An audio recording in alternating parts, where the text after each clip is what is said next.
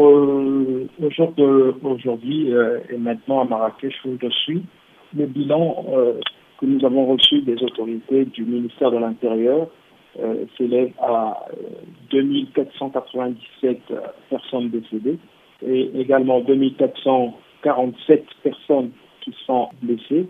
Parmi les blessés, il y en a à peu près 1500 qui sont blessés gravement. C'est ce bilan-là que nous avons reçu ce matin. Depuis que ce séisme a frappé ici au Maroc, les secours euh, se sont mobilisés, que ce soit au niveau du gouvernement, que ce soit au niveau même de la population. Tout le monde essaie de mettre sa main à la pâte pour pouvoir venir en aide aux populations. Euh, hier, nous étions dans une localité euh, qui s'appelle euh, Ibrahim. On a vu euh, des colonnes et des colonnes de véhicules, des personnes euh, qui sont volontaires, qui ont pris leurs véhicules, qui ont rempli de vivres, de couvertures, toute aide possible qu'ils ont pu ramener dans ce village. En tout cas, la population ici s'efforce à aider ceux qui sont vraiment dans le besoin.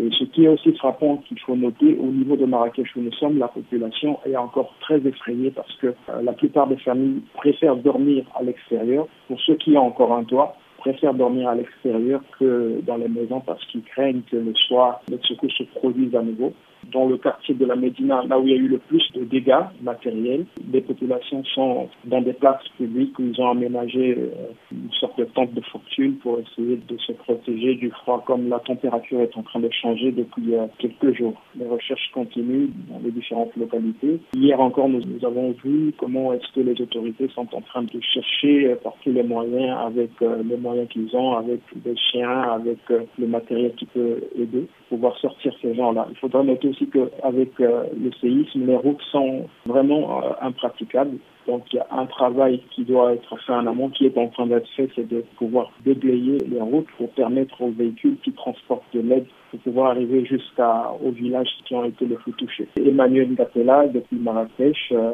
pour VO Afrique.